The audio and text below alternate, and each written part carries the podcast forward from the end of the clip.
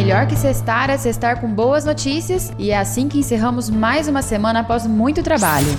Uma semana repleta de novidades aos profissionais da educação com a implantação da caderneta digital, um sistema que vai agilizar ainda mais o cotidiano dos professores e educadores dentro das salas de aulas. Novidade também para os concurseiros de plantão, pois com a significativa redução de casos de Covid-19, aos poucos a rotina está retomando a normalidade e no domingo, dia 26 de setembro, será realizado o concurso público 2020 da Prefeitura, que havia sido suspenso ano passado em virtude da pandemia.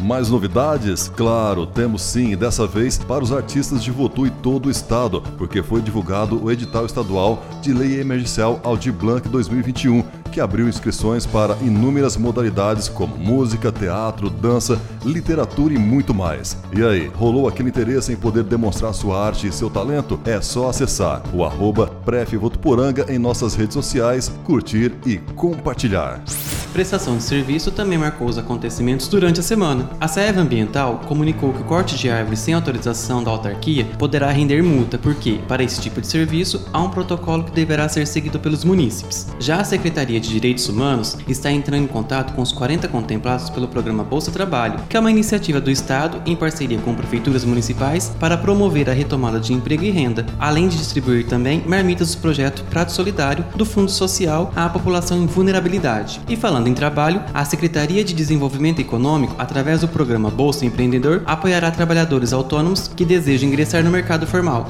Outra agitação ficou por conta dos atletas da Secretaria de Esportes e Lazer, que participaram em três equipes de revezamento da corrida Desafio dos Grandes Lagos, em um percurso de 70 quilômetros distribuídos em seis cidades. E outro tipo de corrida, a da prevenção, vem orientando e ajudando mulheres que buscam atendimento gratuito da carreta do Hospital de Amor, que já realizou mais de 2 mil exames de mamografia e Papa Nicolau.